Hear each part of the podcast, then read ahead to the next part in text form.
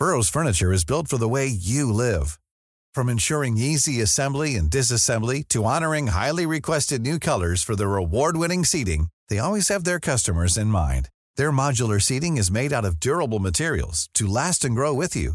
And with Burrow, you always get fast, free shipping. Get up to 60% off during Burrow's Memorial Day sale at burrow.com slash ACAST. That's burrow.com slash ACAST. burrow.com slash ACAST.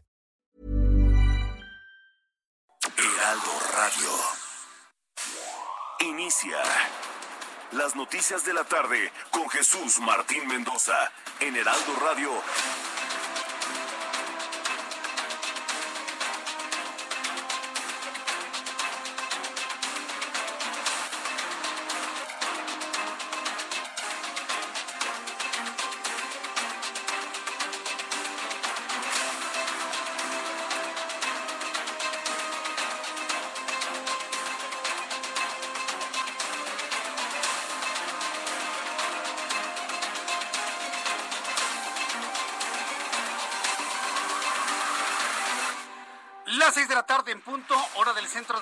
Mexicana. Bienvenidos, muy buenas tardes. Iniciamos el Heraldo Radio de este día, hoy martes 5 de octubre del año 2021. Me da mucho gusto saludarles, soy Jesús Martín Mendoza. Súbale el volumen a su radio, que le tengo la información más importante hasta este momento. En primer lugar, le informo que el grupo parlamentario del PAN en la Cámara de Diputados condicionó la continuidad de la alianza legislativa y electoral con el PRI al rechazar la reforma eléctrica del presidente de la República. El PAN ha condicionado continuar en la alianza, va por México. Pero hay que decirlo, ya el PRI fijó su posición, al menos Claudia Ruiz Macié, quien el día de hoy anunció que no van a acompañar, no van a aprobar la reforma eléctrica del presidente de la República por ser claramente regresiva y que violenta los derechos de terceros. Le voy a tener toda esta discusión muy intensa que se ha tenido el día de hoy en el Senado de la República. En otras noticias le informo que la Fiscalía General de la República reagendó la comparecencia de exfuncionarios y científicos del CONACIT por sospecha de un brote de COVID en sus instalaciones. Además, los que fueron señalados y convocados no llegaron a la cita. La Secretaría de Relaciones Exteriores de México anunció este martes el inicio de la emisión del nuevo pasaporte electrónico. Dijo que encontrará entre los 15 pasaportes de mayor seguridad a nivel mundial. En otras noticias, en este resumen, después de las amenazas contra Lili Telles y su familia, la senadora solicitó el apoyo de la Policía Cibernética para iniciar una investigación para saber finalmente a quién pertenece la granja de bots que la están amenazando.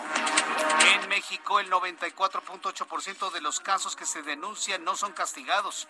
Así lo reveló el estudio realizado por México Evalúa, hallazgos 2020, seguimiento y evaluación del sistema de justicia penal en México. También hoy le informaré con detalle, 330 mil menores de edad fueron víctimas de abuso sexual por parte de la Iglesia Católica Francesa en las últimas siete décadas. En 70 años, 330 mil menores fueron violados por padrecitos franceses. Así lo reveló la Comisión Independiente sobre Abusos de la Iglesia Católica. La Organización Mundial de la Salud examina datos sobre la vacuna rusa Sputnik 5 contra el coronavirus o Sputnik V contra el COVID con la idea de que puede ser aprobada por la agencia de la ONU para uso de emergencia, aunque sostiene que la decisión no es inminente. Vamos con nuestros compañeros reporteros urbanos, periodistas especializados en información de, ciudad. Gerardo Galicia, gusto en saludarte. Bienvenido, buenas tardes.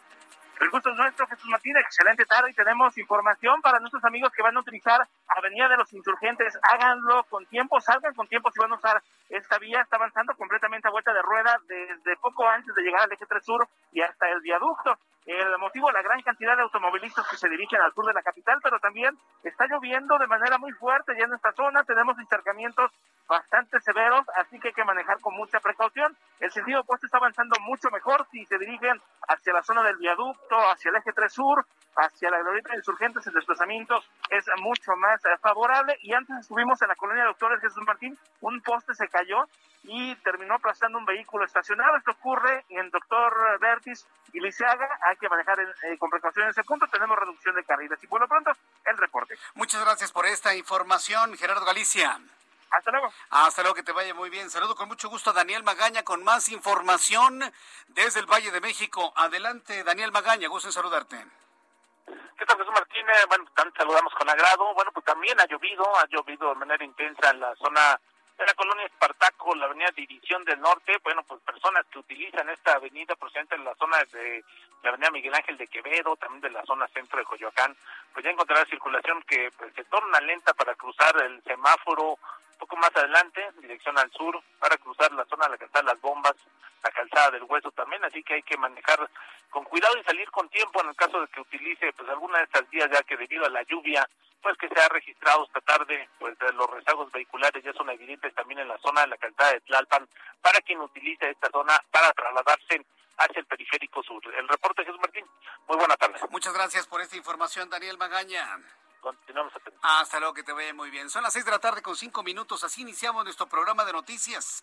Y bueno, pues con esta condicionante que ha puesto el Partido Acción Nacional a la alianza con el PRI a rechazar la reforma eléctrica, como le digo ya, Claudia Ruiz Macié del Partido Revolucionario Institucional ha dicho que el PRI no va a apoyar la reforma de Andrés Manuel López Obrador. Es decir, toda la alianza iría en contra de una reforma que se ha planteado sería totalmente y absolutamente regresiva.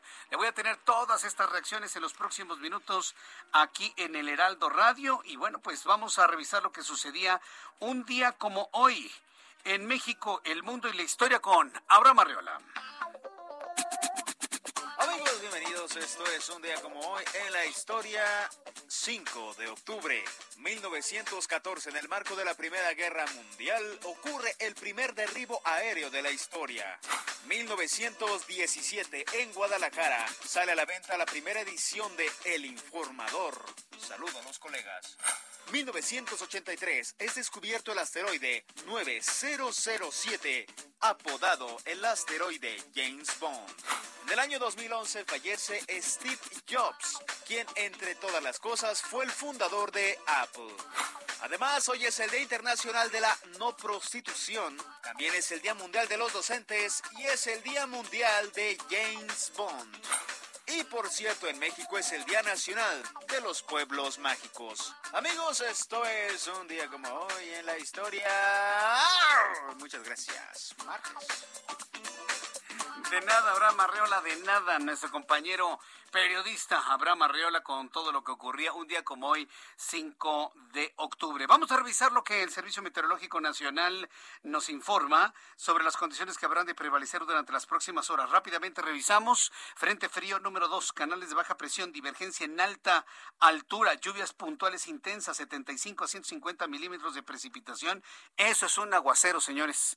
Se espera un verdadero aguacero en lugares como Jalisco, Michoacán, Veracruz, Oaxaca, estado de Chiapas y lluvias puntuales muy fuertes hasta de 75 milímetros de precipitación en Colima, Hidalgo, Puebla y el estado de Tabasco.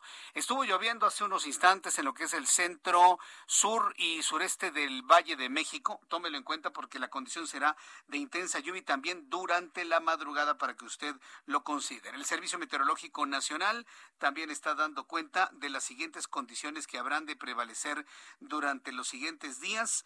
En Veracruz, en Oaxaca y en Chiapas, como lo hemos dicho, se espera lluvia sin duda importante para las próximas horas. Pronóstico del tiempo en las siguientes ciudades, amigos que nos escuchan. En Guadalajara, Jalisco, temperatura 23 grados en este momento, mínima 16, máxima 25. Está completamente nublado en Guadalajara. Ya no tarda en llover. Monterrey, 30 grados en este momento, mínima 20, máxima 32. Villahermosa, Tabasco, mínima 27, eh, mínima 23, en este momento 27, la máxima 32 en Cuernavaca, Morelos, 17 grados la mínima, máxima 26, en este momento 22 grados, muy despejado allá en Cuernavaca. En Hermosillo, Sonora, mínima 23, máxima 38, en este momento 37 grados. Colima, no para de llover desde la mañana en Colima, 24 grados en este momento, mínima 22, máxima 31. Mientras aquí en la capital de la República llueve en estos instantes. Sur de la Ciudad de México está lloviendo y también en algunas partes del poniente. Temperatura 19 grados, la mínima 13, ¿eh? mañana al amanecer, y la máxima 22 grados Celsius.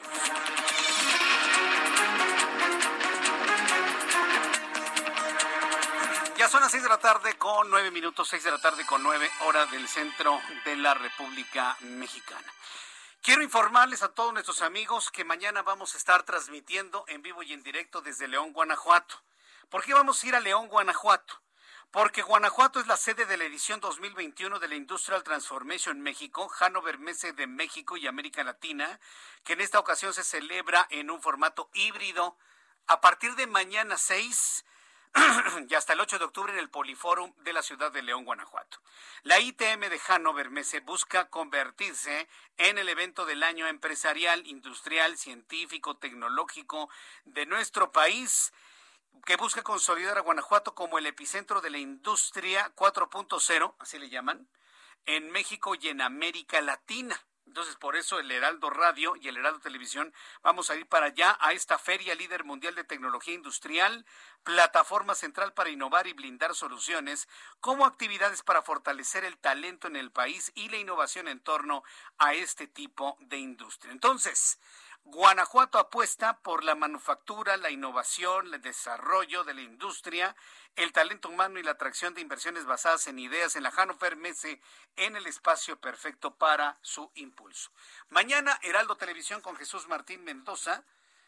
Mañana Heraldo Radio con su servidor Jesús Martín Mendoza. Transmitiremos desde el marco de esta feria industrial allá en Guanajuato, la Hannover Messe o Messe como usted quiera en, en, Guanajuato, en el Poliforum. Ahí estaremos transmitiendo. Será un momento muy importante. Voy a platicar con el gobernador, ¿eh? Voy a estar platicando con el gobernador Diego Sinoé y con algunas entidades importantes organizadoras de este encuentro que busca hacer, bueno, sinónimo de reactivación económica, no me queda la menor duda, en una de las zonas industriales más importantes de la República Mexicana, como lo es Guanajuato, para que usted, por favor, lo tome en cuenta. Bien, cuando son las seis de la tarde con 11 minutos hora del centro de la República Mexicana, primera noticia del día de hoy, sigue la intencionalidad por parte de la Fiscalía General de la República de incriminar a los científicos. Continúa todavía esa idea.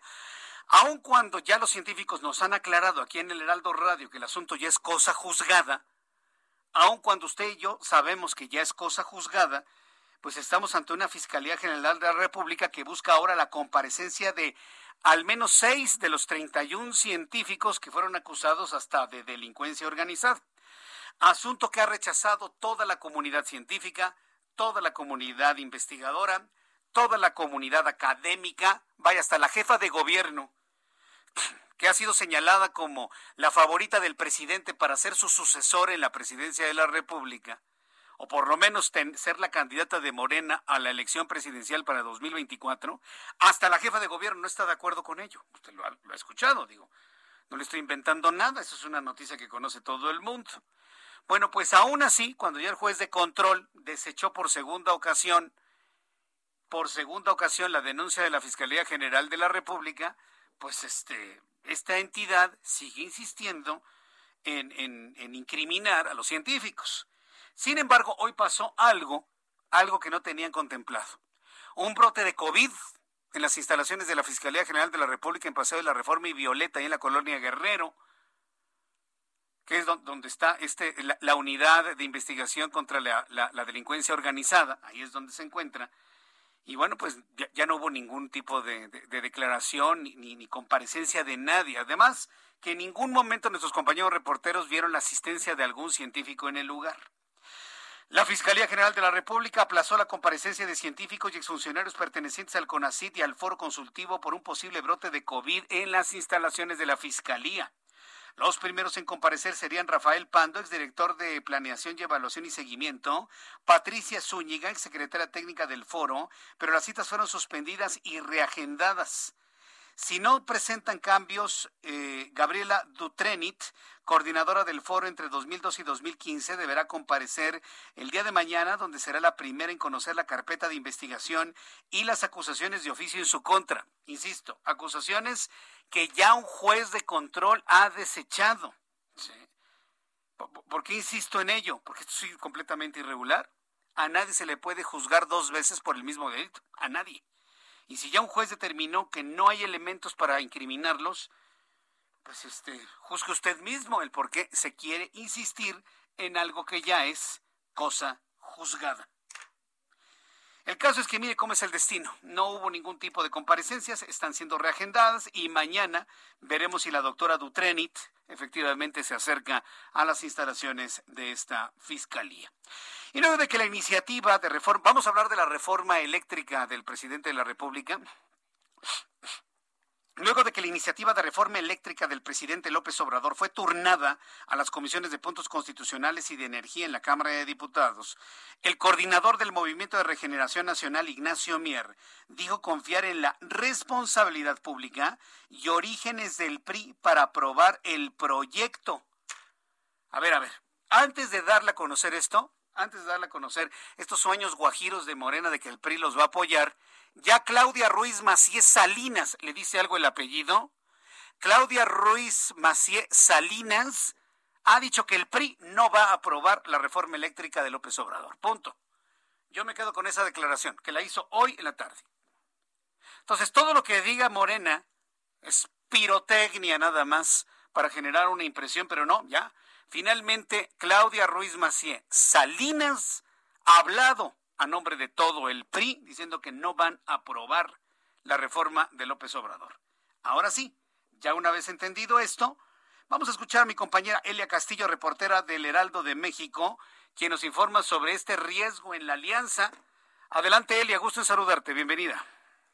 Muy buenas tardes, Jesús Martín. Así es, pues te comento que esta tarde la fracción parlamentaria del PAN en la Cámara de Diputados advirtió que la alianza legislativa y electoral con el PRI está en riesgo de romperse si no se cumple en los hechos y el tricolor respalda la reforma eléctrica enviada por el presidente Andrés Manuel López Obrador, que calificaron de retrógrada y violatoria de tratados internacionales. Eh, Jesús, esto eh, luego de que la bancada del tricolor pues abrió la posibilidad de respaldar la iniciativa de reforma reforma eh, eh, eléctrica enviada por el titular del Ejecutivo y dar los votos que le faltan a la fracción mayoritaria de Morena y aliados para lograr la mayoría calificada que requiere una reforma constitucional. Escuchemos al coordinador de la bancada panista, Jorge Romero.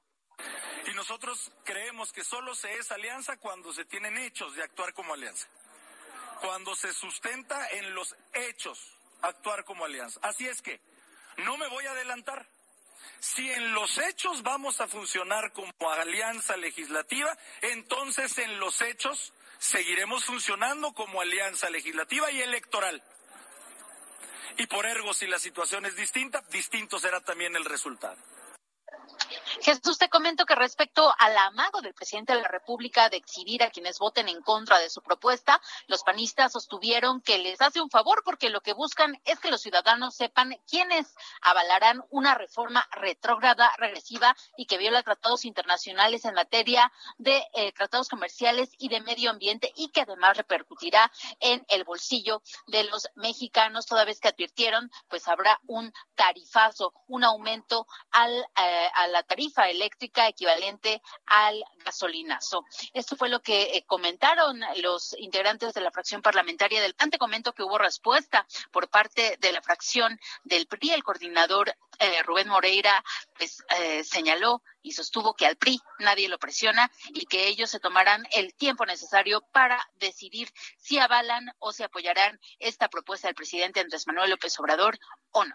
Este es el reporte que te tengo. Pero vaya, los legisladores ya están en conocimiento, ¿no, Elia? De, la posición al menos de los legisladores que están cercanos a Claudia Ruiz Macién, ¿no? En el sentido de que no van a apoyar ninguna reforma del presidente de la República, Elia. Eh, te comento, Jesús, que el PRI fue muy claro en que van a analizar la propuesta y en caso de que pues sea eh, factible para ellos, pues no están cerrados a la posibilidad de aprobarla. correcto. Gracias por la información, Elia. Muy buenas tardes. Hasta luego, muy buenas tardes. Eh, Claudia Ruiz Macilla dijo que el PRI no va. Y bueno, si estamos hablando de legisladores que dicen que la van a analizar y que no cierran la posibilidad de aprobarla, entonces estamos ante una fractura en el PRI. Eso, eso es claro y eso es definitivo, ¿no? Y hay que verlo de esta manera. Porque si los partidos no van a ir en unidad en este primer gran en esta primera gran confrontación legislativa bajo la idea de la nueva configuración política en el Congreso y todo lo que esto significa para las dos cámaras, bueno, pues entonces, ¿para, para qué nos hacemos ilusiones? no Simple y sencillamente el PRI estará vendiendo caro su amor, ¿no? O a la Alianza o al Movimiento de Regeneración Nacional. Así de simple. Y al que tiene que aclarar las cosas es eh, Alejandro Moreno, el líder del PRI. ¿A dónde van a jalar? ¿Van a jalar por una alianza o van a jalar por el terror que les provoca el estar enfrentados con Andrés Manuel López Obrador? Sí, porque es terror lo que provoca.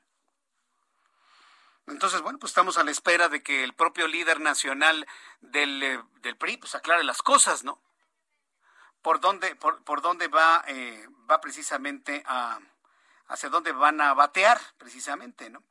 Eh, Iván Saldaña, quien es nuestro reportero en el Heraldo Media Group, dice al PRI no lo presiona nadie para definirse en la reforma eléctrica. Fueron las primeras reacciones de Alejandro Moreno, pero vamos a ver hasta cuánto duran, ¿no? Eh, Iván Saldaña, gusto en saludarte, bienvenido, muy buenas tardes.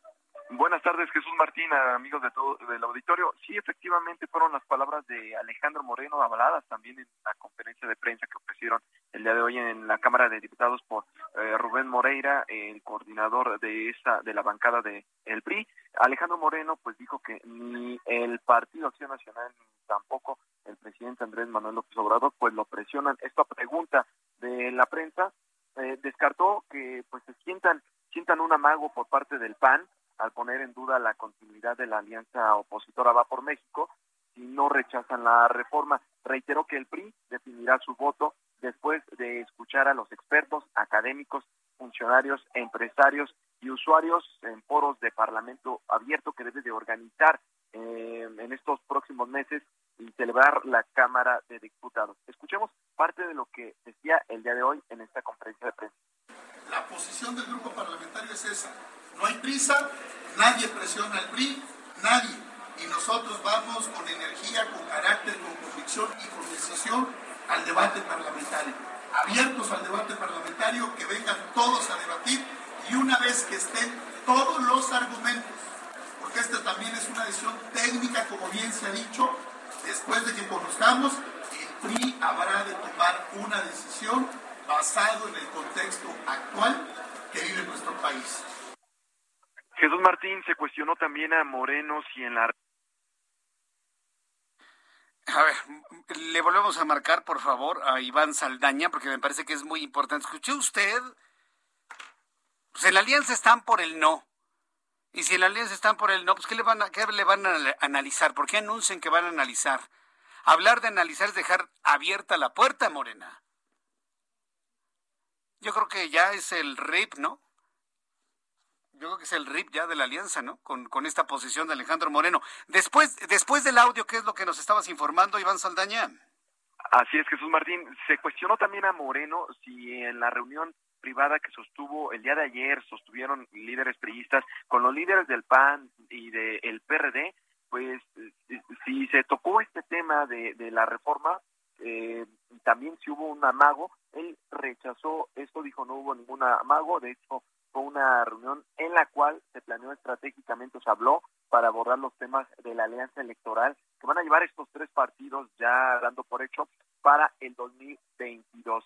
Eh, incluso se le preguntó, ¿no sienten temor de que se rompa la alianza? Y él contestó, yo no sé a quién amaga el PAN, la verdad nosotros estamos platicando, trabajando, hemos venido construyendo, tuvimos reuniones importantes ayer, estamos listos, estamos trabajando juntos, pero también el PRI está listo para competir con candidatos y candidatas propias.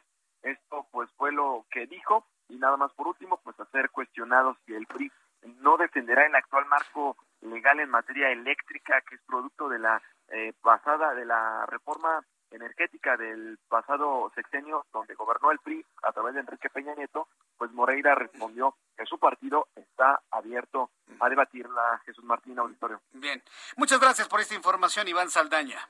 Buenas tardes. Ah, hasta luego, que te vaya muy bien. Bueno, está todo dicho, ¿no? Está todo listo. El PRI se vende a Morena, no me queda la menor duda. Una bendición a la alianza opositora ya no existe, se quedó el PAN con el PRD y bajo estas eh, explicaciones de Alejandro Moreno, por encima de lo que ha dicho Claudio Ruiz Macié, se acabó la alianza. Digo, a ver, no nos hagamos cruces, se acabó la alianza, señores. Abrirse, ¿sí? Abrirse para analizar esta reforma, pues ya, ya pasó, se acabó. Seguiremos usando carbón, eh, seguiremos usando todos los combustibles contaminantes para mantener a Petróleos Mexicanos y a la Comisión Federal de Electricidad como las empresas hegemónicas. Es una pena. Vamos a estar muy atentos de lo que digan las dirigencias del PAN y del PRD. Creo que ya lo que tenía que decir el PRI está dicho, lo acabamos de escuchar con Iván Saldaña, y pues ha sido sin duda una pena. Y digo, si hay alguna aclaración por parte de los liderazgos del PRI, pues nosotros estamos aquí al pendiente durante este tiempo, hora y media que nos queda de nuestro programa, para que nos aclaren si sí van con la alianza o si de plano se van a aliar con Morena para aprobar la reforma de López Obrador. Increíble. Vamos a ir a los anuncios. Le invito para que se quede con nosotros. Le invito para que me envíe un mensaje a través de Twitter, arroba Jesús Martín MX y YouTube, Jesús Martín MX. Escuchas a Jesús Martín Mendoza con las noticias de la tarde por Heraldo Radio, una estación de Heraldo Media Group. Heraldo Radio, la HCL se comparte, se ve y ahora también se escucha.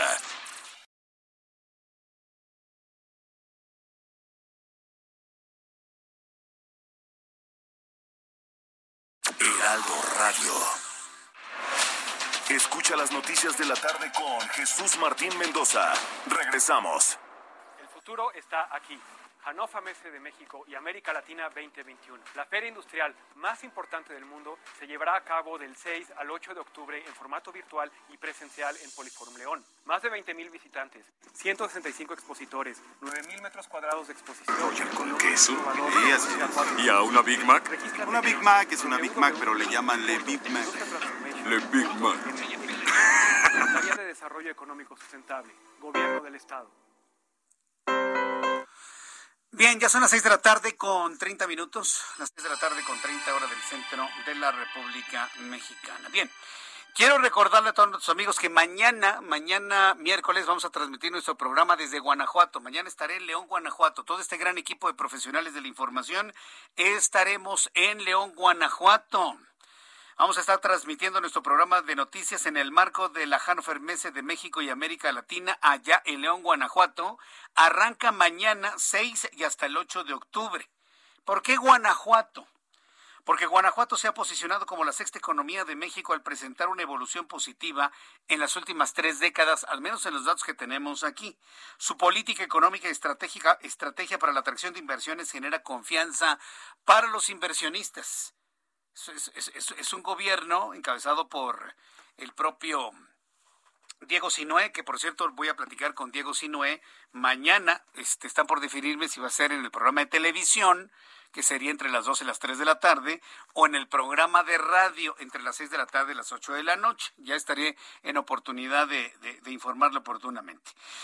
Prueba de ello es que más de 500 empresas han logrado concretar sus inversiones en el Estado y ese es el resultado de la continuidad del trabajo y de una visión clara del gobierno del Estado. Guanajuato apuesta para pasar de la manufactura a la mentefactura con proyectos de base tecnológica privilegiando la investigación, la innovación y el desarrollo que permita retener el talento humano y fomentar la atracción de inversiones. Por tercera vez, este estado será la sede de la edición 2021 de la Industrial Transformation México de la Hannover Messe de México y América Latina, que en esta ocasión se celebra en el formato híbrido a partir de mañana 6 y hasta el 8 de octubre en el Poliforum León. La ITM de Hannover busca convertirse en el evento del año empresarial, industrial, científico, tecnológico de nuestro país, consolidando a Guanajuato como el epicentro de la industria 4.0 en México y en América Latina. Todo lo que le acabo de leer, sí, porque lo leí, por supuesto, este, son los elementos que fundamentan que nosotros vayamos mañana a León. Queremos ser parte de la noticia, queremos estar en el centro de la información ya hemos llevado todo lo necesario para tener foro de televisión, cabina de radio, oficinas allá en el marco de este de esta exposición de Hannover y de esta manera poderle llevar a usted todo lo que ocurre desde el punto de vista industrial y de qué manera, note usted, lo vea y lo escuche, se está dando el, el regreso de los detonantes económicos, al menos en el centro del país. Así que lo invito para que me escuche mañana desde la ciudad de León, Guanajuato, con esta importante transmisión. Bien, cuando son las 6 de la tarde con 33 minutos hora del centro de la República Mexicana, estoy leyendo muchos de los comentarios del público sobre las declaraciones de Alejandro Moreno el día de hoy, en donde prácticamente ya, ya se quebró, ya, ya, ya se quebró, ya finalmente está a las órdenes de lo que diga López Obrador, final, por lo que acabamos de escuchar al grado de que acaba de decir, al que no le guste, bueno, pues ni modo, yo tengo candidatos propios, ¿no? Para ir en solitario. Vaya, se acabó la alianza. Anote por favor la fecha, 5 de octubre, se acabó la alianza. Estoy a la espera de las reacciones de los líderes del PAN y del PRD, pero se acabó la alianza. El PRI, por lo que veo, va a aprobar la reforma energética de López Obrador, que ha sido calificada no nada más desde dentro de México, sino desde fuera como una reforma regresiva, completa y absolutamente regresiva, y además inconstitucional. Eso es lo que va a aprobar el PRI. Yo me pregunto si a Alejandro Moreno le habrá dado miedo lo que dijo López Obrador hoy en la mañana. Andrés Manuel López Obrador en su conferencia matutina expresó que con su reforma eléctrica pretende privilegiar a la Comisión Federal de Electricidad sobre la iniciativa privada, nacionalizar el litio, que no va a durar mucho el litio, ¿eh? Por cierto, ¿eh? Grafeno y sodio, ¿eh? Ya vienen las pilas de ion sodio. Ya las están haciendo en China. Esto del litio va a durar poquito porque aparte el sodio es infinitamente más barato que el litio. Pero bueno, ese es un problema de quien ha tomado estas decisiones. El PRI tiene una oportunidad, dijo López Obrador, para definirse entre la continuidad de la política neoliberal del salinismo o la política nacionalista y popular del cardenismo. Fíjese cómo lo definió López Obrador. O se van con el salinismo, yo no entiendo por qué menciona Salinas si ese señor dejó de ser presidente de este país hace muchos años. Pero bueno, habla del salinismo y habla del cardenismo, país atrapado en el pasado completamente.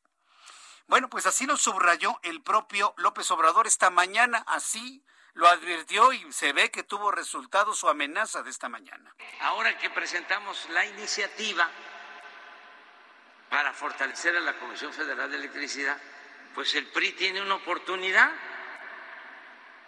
para definirse. ¿Va a seguir con el salinismo como política? ¿O va a retomar el camino de el presidente Cárdenas, del presidente Adolfo López Mateos, el camino que trazaron estos dos grandes presidentes de México. Entonces sí es un momento de nuevo definitorio. Es una pena un, presidente que ve a México como del tiempo de, de, Lázaro Cárdenas. México ya no es el México de Lázaro Cárdenas. Ni las empresas, ni nada. Vaya, ni nuestra mentalidad, ni la de López Mateos. Es anacrónico completamente. Pero bueno, hay que reconocerle que le sortió efecto al presidente. Dobló a Alejandro Moreno, lo dobló y se acabó la alianza. El PRI va a aprobar la reforma eléctrica. Claro, como está. Entonces, imagínense, estamos ante una noticia importantísima. Mañana se va a definir, en esta semana se va a definir. Entonces, bueno, pues yo creo que ahora el balón está del lado de los que se quedaron solos, ¿no? El PAN y el PRD. Teniendo al PRI de su lado, Morena, va a pasar lo que sea. Y puede pasar lo que sea. Aprobar la reforma energética, desaparecer el Banco de México, pasar los eh, ahorros de los trabajadores al Banco del Bienestar, desaparecer al INE, desaparecer al tribunal, desaparecer al IFT. Puede pasar lo que usted me diga. ¿Le funcionó el presidente? Hay que reconocerle. Me dicen que la última palabra la tiene la Suprema Corte de Justicia de la Nación. ¿Y usted cree que el PAN y el, el PRD solitos van a tener la fuerza política para ir a reclamar en la Suprema Corte de Justicia de la Nación la inconstitucionalidad de esta reforma? No, por favor. Aunque en los hechos y en el documento es claramente inconstitucional al violentar los derechos de terceros, no va a pasar. Es una aplanadora. El presidente López Obrador es una aplanadora. Y ya lo vimos con la decisión que tuvo hoy el propio Alejandro Moreno. Es una pena, pero finalmente es la decisión y la conformación, como me dicen, del primor. Hay personas que me dicen, ¿es el primor Jesús Martín? Mire, yo no sé si es el primor o no, pero pronto en esta le funcionó a López Obrador y lo dobló Alejandro Moreno. A menos de que aparezca, no sé, nuestra línea telefónica y me diga, no, Jesús Martín, a mí no me dobla nadie. Quiero oírlo. Me encantaría que me dijera eso Alejandro Moreno. Ah, no a mí. Yo no importo. A usted que está en, del otro lado de la radio. ¿Yo qué finalmente? Yo soy el medio nada más, quien le está informando lo que está ocurriendo. Sería extraordinario que el propio líder del PRI nos dijera aquí, sí Jesús Martín, nosotros tenemos potencial candidaturas propias y vamos a apoyar a Morena. Sería fabuloso, ¿no? Pero pues, finalmente vamos a ver si eso ocurre, ¿no? Ya me imagino cómo debe estar Claudia Ruiz Macías Salinas, ¿eh? Ya me la imagino cómo ha de estar. Ha de estar durísimo, ¿eh? Las llamadas telefónicas y las colgadas de teléfono en algunos lugares allá de Insurgente Centro. Estoy casi seguro. Bueno, son las 6 de la tarde con 40 minutos. En 20 minutos serán las 7 de la noche, hora del centro de la República Mexicana. Vamos a otros asuntos. Yo le voy a pedir a usted mente abierta con lo que le voy a informar. ¿sí? Porque usted y yo podríamos estar no de acuerdo con lo que vamos a escuchar, pero es parte de la realidad mexicana, parte de ese cambio ¿sí? Mientras un presidente busca ver al México como si fuéramos cardenistas, a bordo de un ferrocarril cardenista, y otros que quieren visualizar pues un futuro sin una definición sexual. Fíjese que en, Oaxaca eh, su Congreso ha aprobado garantizarle a los mayores de 12 años que si son hombres y se sienten mujeres, se conviertan en mujeres. 12 años, ¿eh? No 18, 12. Y la niña que se sienta hombre, bueno, pues pueda ser hombre, ¿no? Es decir, cambiarles el género como ellos quieran, sin la intervención de sus padres de familia. Fíjese nada más. Karina García, me da mucho gusto saludarte. Bienvenida. Así es, Jesús Martín. Muy buenas tardes. Pues en Oaxaca los menores de edad ya podrán decidir sobre, sobre su identidad de género a partir de los 12 años ante las reformas aprobadas al Código Civil. El dictamen presentado por la Comisión Permanente de Administración y Procuración de Justicia valida la reforma a la fracción tercera del artículo 137 del Código Civil para el Estado de Oaxaca, con el cual los menores de, 10, de 12 años que deseen cambiar su identidad de género lo podrán llevar a cabo ante el Registro Civil del Estado. Con la aprobación de estas reformas, Oaxaca es la segunda entidad del país donde se avala lo que se conoce como la ley de infancias trans al garantizar el derecho de las infancias trans al reconocimiento de su identidad de género. De esta manera, las niñas y los niños de 12 años que se suman con una identidad de género diferente a su sexo no deberán de esperar hasta los 18 años para dar trámite legal a su reconocimiento de género, pues les será posible realizarlo a partir de los 12 años de edad. Y en caso de existir negativa por parte de eh, los tutores, padres y madres de familia, el menor puede acudir a la Procuraduría Estatal de Protección de los Derechos de Niñas, Niños y Adolescentes de Oaxaca. Comentarte que esta esta iniciativa fue eh, pues propuesta por la diputada Magali Domínguez, quien también eh, fue precursora en esta iniciativa de la ley antichatarra. Jesús Martín, es el reporte. Muchas gracias por esta información. Gracias, buenas tardes. Gracias, Karina García. Esto sucede en Oaxaca. Para profundizar en ello, me he comunicado con Daniel Niskub, eh, Daniel Niskub Vázquez Cerero. ¿sí? Él es poeta, productor de radio comunitaria, hombre trans mixteco zapoteco, integrante de la Asociación Civil Trans Oaxaca. Daniel Niskub Vázquez Cerero, bienvenido al Heraldo Radio. Muy buenas tardes. Hola, ¿qué tal Jesús? Muy buenas tardes. Un saludo para ti y para tu público. Una primera opinión de lo que acaba de aprobar el Congreso de Oaxaca. Claro, bueno, algo muy importante, histórico también, por supuesto, porque a pesar de que ya eh, esta eh, eh, esta cuestión que se que se cambia, se modifica en el, en el, en el Código Civil para que las personas trans eh, menores de 18 años, desde los 12 años, puedan acceder a su cambio de, nombre y género en su en su acta de nacimiento pues es algo histórico por un lado porque bueno como si bien ya se había aprobado en en Jalisco y en Ciudad de México por decreto directamente de, del gobierno aquí en este caso es el Congreso quien lo aprueba y además pues con una serie de cuestiones que son muy importantes eh, para para mantener este derecho de las infancias que bueno muchas veces puede ser, ser muy sometido a debate es verdad por cuestiones pues hasta cuestiones culturales pero que sí es una es un avance muy grande para pues para los derechos humanos de las personas. Le agradezco que no me mete el asunto religioso, porque precisamente en estos debates es muy fácil atacar desde la fe. Más bien es un asunto que tiene que ver con lo cultural, que tiene que ver con lo biológico, que tiene que ver con lo científico y que tiene que ver con la maduración de cada ser humano. ¿Por qué están seguros que a los 12 años alguien ya puede definir si es hombre y se siente mujer, que sea mujer, y si es mujer y se siente hombre, sea hombre? ¿Por qué se puede? Bueno, en, sí, sí, desde el punto de vista biológico, metabólico, mental y científico. Por supuesto, sí, es, es algo que se puede que se puede comprobar desde todas estas áreas y, y, por supuesto también ¿Cómo? Eh, creo que también es muy necesario eh, cómo comprobarlo claro una porque una es una cuestión de la naturaleza humana o sea el hecho de la, el género y la, la identidad de género y la y la cuestión de la del sexo es una cuestión muy diferente no el sexo es la manera como nacemos eh, biológicamente que tiene que ver con cromosomas que tiene que ver con genitales que tiene que ver con cuestiones a las que se le ha asumido que somos o masculino o femenino o macho o hembra. Sin embargo también se sabe y, es, es, obvio y, se, se, conoce desde hace mucho tiempo que existen las personas intersexuales antes mal nombradas mal llamadas eh, personas eh, hermafroditas no actualmente ya es un término que no se emplea entonces, eso viéndolo por lo biológico, viéndolo por una cuestión cultural, pues el género, en sí el género es una cuestión cultural y es una cuestión que puede tener muchas muchas atribuciones que quizá antes nosotros pensábamos, no, pues las mujeres no usan no usan pantalón y solamente deben usar falda. Con el paso del tiempo culturalmente ya no es algo que sea como visto de esa manera. Sí, pero a ver, es que ese no es el punto, perdón que lo interrumpa, pero si el asunto es que un hombre quiere vestirse de mujer y una mujer quiere vestirse de hombre, si es un asunto nomás de ropajes, no se necesita meterse en un problema de registros civiles. No, no.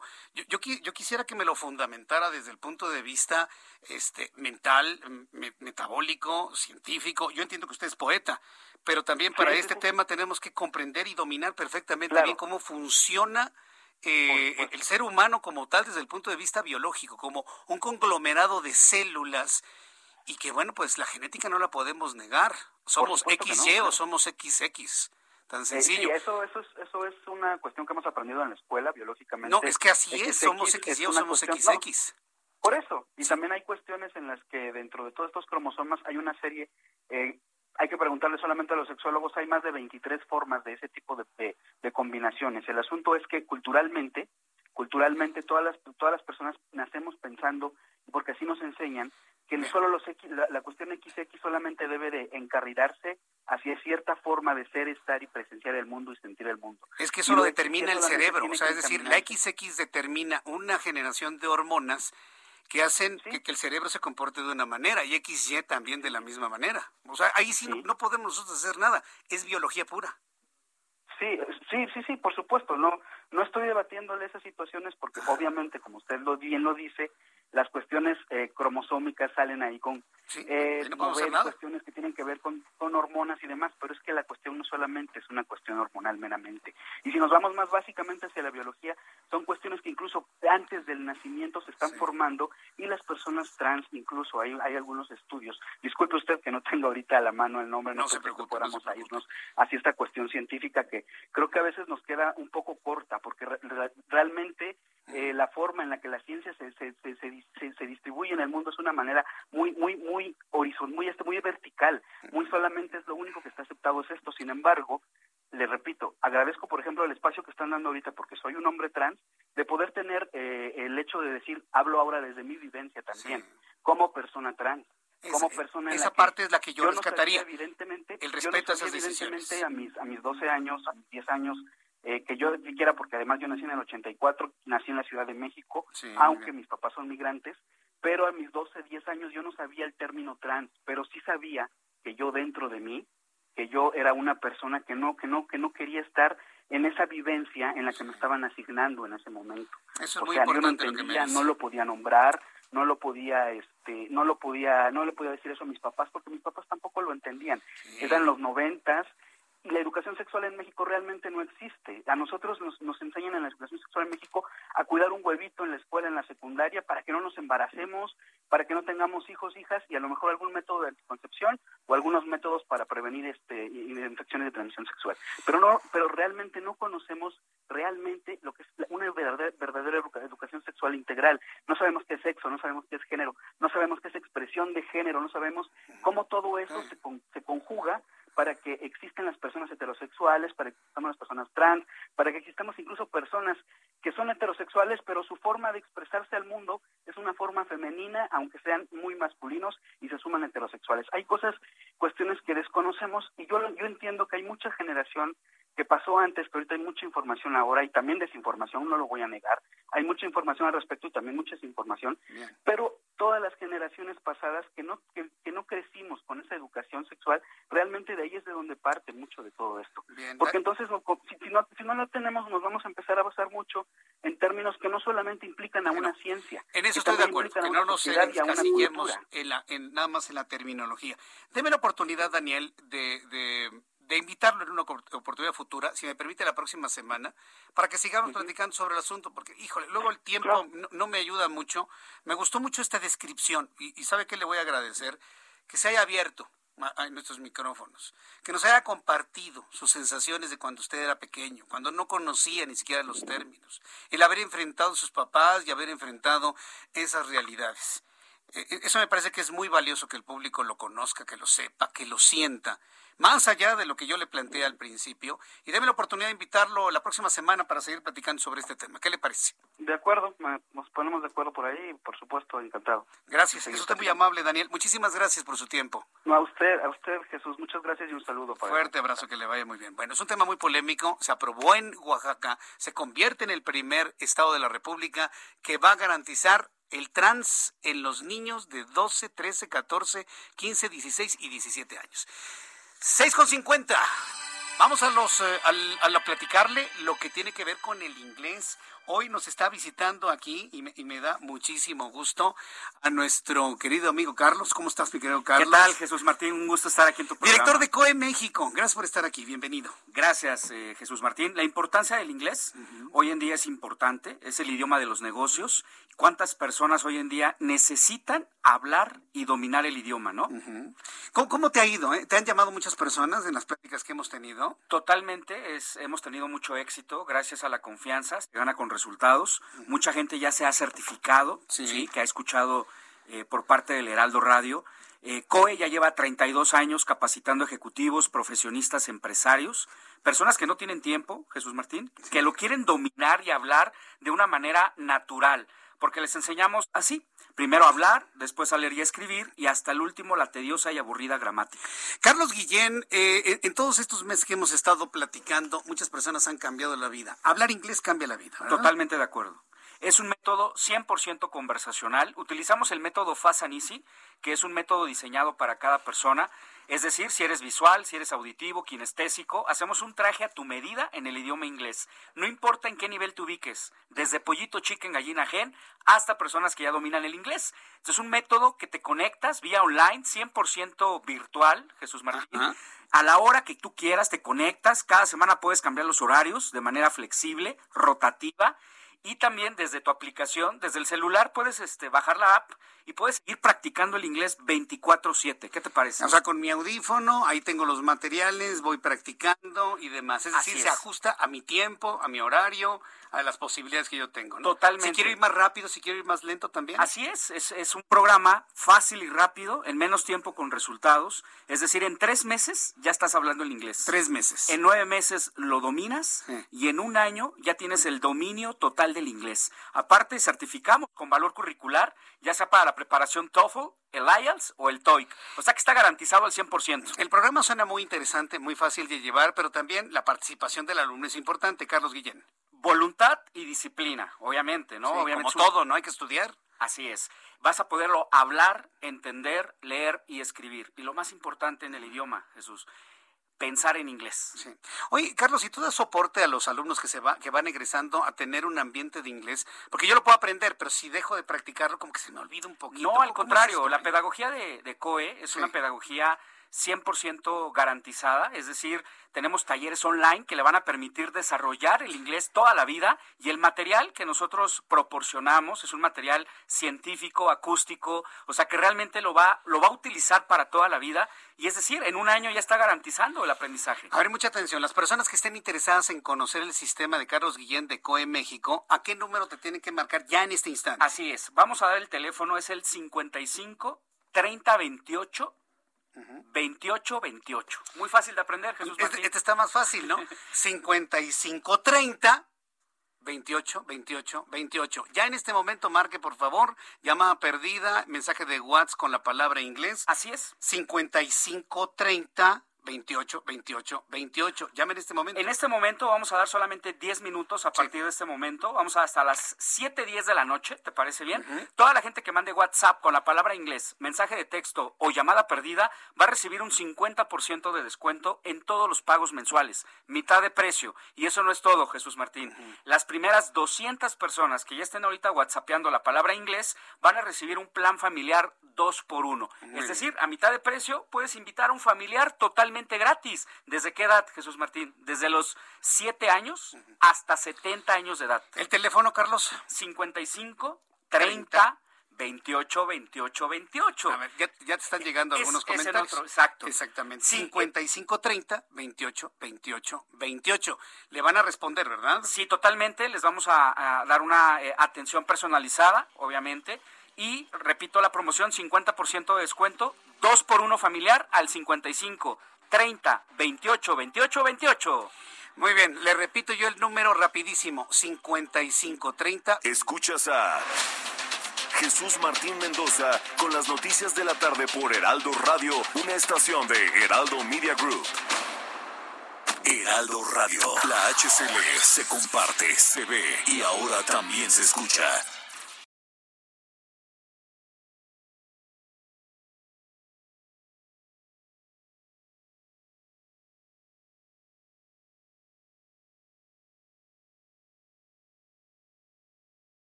Heraldo Radio, la HCL se comparte, se ve y ahora también se escucha. Escucha las noticias de la tarde con Jesús Martín Mendoza. Regresamos. El futuro está aquí. Hannover Messe de México y América Latina 2021. La feria industrial más importante del mundo se llevará a cabo del 6 al 8 de octubre en formato virtual y presencial en Poliforum León. Más de 20.000 visitantes, 165 expositores, 9.000 metros cuadrados de exposición con lo más innovador de la industria 4.0. Regístrate en www.industrialtransformation.mx. Secretaría de Desarrollo Económico Sustentable, Gobierno del Estado.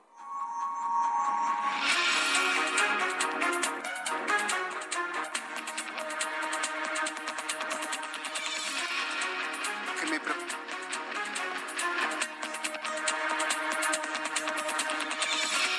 Son las 7 en punto hora del centro de la República Mexicana. Antes del resumen de noticias, quiero recordarle que mañana nuestro programa de noticias lo vamos a transmitir en Guanajuato, porque Guanajuato es la sede de la edición 2021 de la Industrial Transformation México, Hanover Mes México América Latina. ¿Por qué esta edición se está realizando en Guanajuato? Por su ubicación geográfica, que algunos consideran como privilegiada lo que le ha permitido un desarrollo estratégicamente planeado y hoy cuenta con parques industriales, vías de comunicación, conectividad física, digital. Esto lo convierte en un principal atractivo para las inversiones tanto nacionales como internacionales.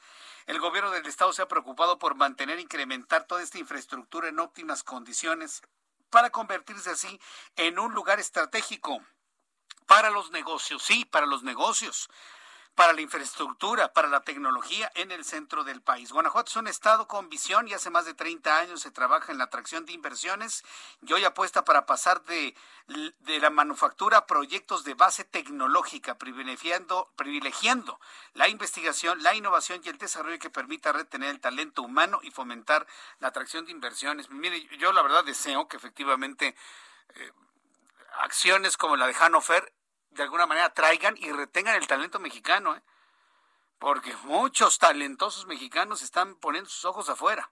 Ojalá y estas acciones verdaderamente traigan en consecuencia que el talento mexicano se quede aquí. Heraldo Radio y Heraldo Televisión transmitiremos mañana desde Hannover 2021 en la ciudad de León, Guanajuato. No se lo pierda. Vamos a platicar con el gobernador de la entidad, con las autoridades de la exposición que se está realizando. En fin, todo lo que significa la detonación económica en Guanajuato el día de mañana. No se lo pierda. Guanajuato apuesta a la manufactura, la innovación y al desarrollo de la industria 4.0, nos dicen. Así que no se lo pierda el día de mañana. Resumen de noticias.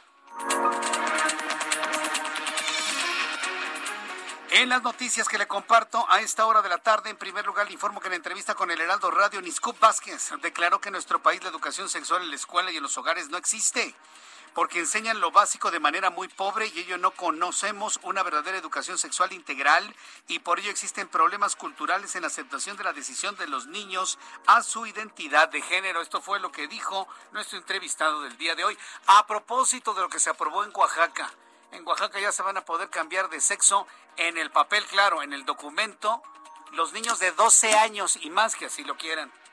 La educación sexual en México realmente no existe. A nosotros nos, nos enseñan en la educación sexual en México a cuidar un huevito en la escuela, en la secundaria, para que no nos embaracemos, para que no tengamos hijos, hijas y a lo mejor algún método de anticoncepción o algunos métodos para prevenir este infecciones de transmisión sexual. Pero no, pero realmente no conocemos realmente lo que es una verdadera, verdadera educación sexual integral. No sabemos qué es sexo, no sabemos qué es género, no sabemos qué es expresión de género, no sabemos cómo todo eso se, se conjuga para que existan las personas heterosexuales, para que existan las personas trans, para que existamos incluso personas que son heterosexuales, pero su forma de expresarse al mundo es una forma femenina, aunque sean muy masculinos y se suman es lo que nuestro invitado nos dijo el día de hoy sobre esto que ha ocurrido allí en Oaxaca. Mientras tanto, el presidente nacional del Partido de la Revolución Democrática, Jesús Zambrano, garantizó que se mantendrá firme para evitar que las reformas de López Obrador, como la energética, perjudiquen a las familias mexicanas y confió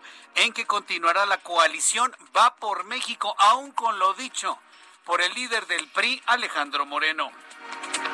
Mientras tanto, la presidenta del PRI en el Estado de México, Alejandra del Moral Vela, respaldó la postura del Comité Ejecutivo Nacional del CEN de su partido de estudiar la iniciativa de reforma energética y confirmó que la línea para los diputados federales mexiquenses será la de la apertura. Es decir, ya finalmente sucumbieron, ¿no? Y van a tener finalmente en sus manos el documento, lo van a analizar y en su caso aprobar. Este martes concluyó la demolición de las 11 casas que registraron daños estructurales como consecuencia del desprendimiento de rocas en el cerro El Chiquihuite en el municipio de Tlalnepantla. También informó que la eficacia de la vacuna Pfizer BioNTech para prevenir la infección por coronavirus se redujo de 88 a 47% tras seis meses de la segunda dosis. Esto de acuerdo con datos publicados por la Agencia de Salud estadounidense que analizan sobre la necesidad de inyecciones de refuerzo. Y después de ser aprobada la eutanasia por el gobierno de Colombia para personas que sufren una enfermedad incurable más no terminal, Marta Sepúlveda será la primera persona en someterse a este procedimiento médico el próximo 10 de octubre debido a que sufre esclerosis lateral amiotrófica, la cual le causa un dolor agudo en las piernas que le imposibilita caminar. Estas son las noticias en resumen. Le invito para que siga con nosotros. Le saluda Jesús Martín Mendoza.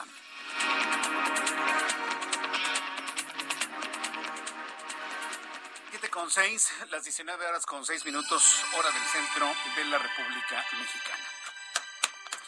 Si algo se ha consagrado en nuestro país como prácticamente sagrado, sí, es la, la libertad de expresión y eh, sobre todo ahora a través de las nuevas plataformas que tienen que ver con las redes sociales.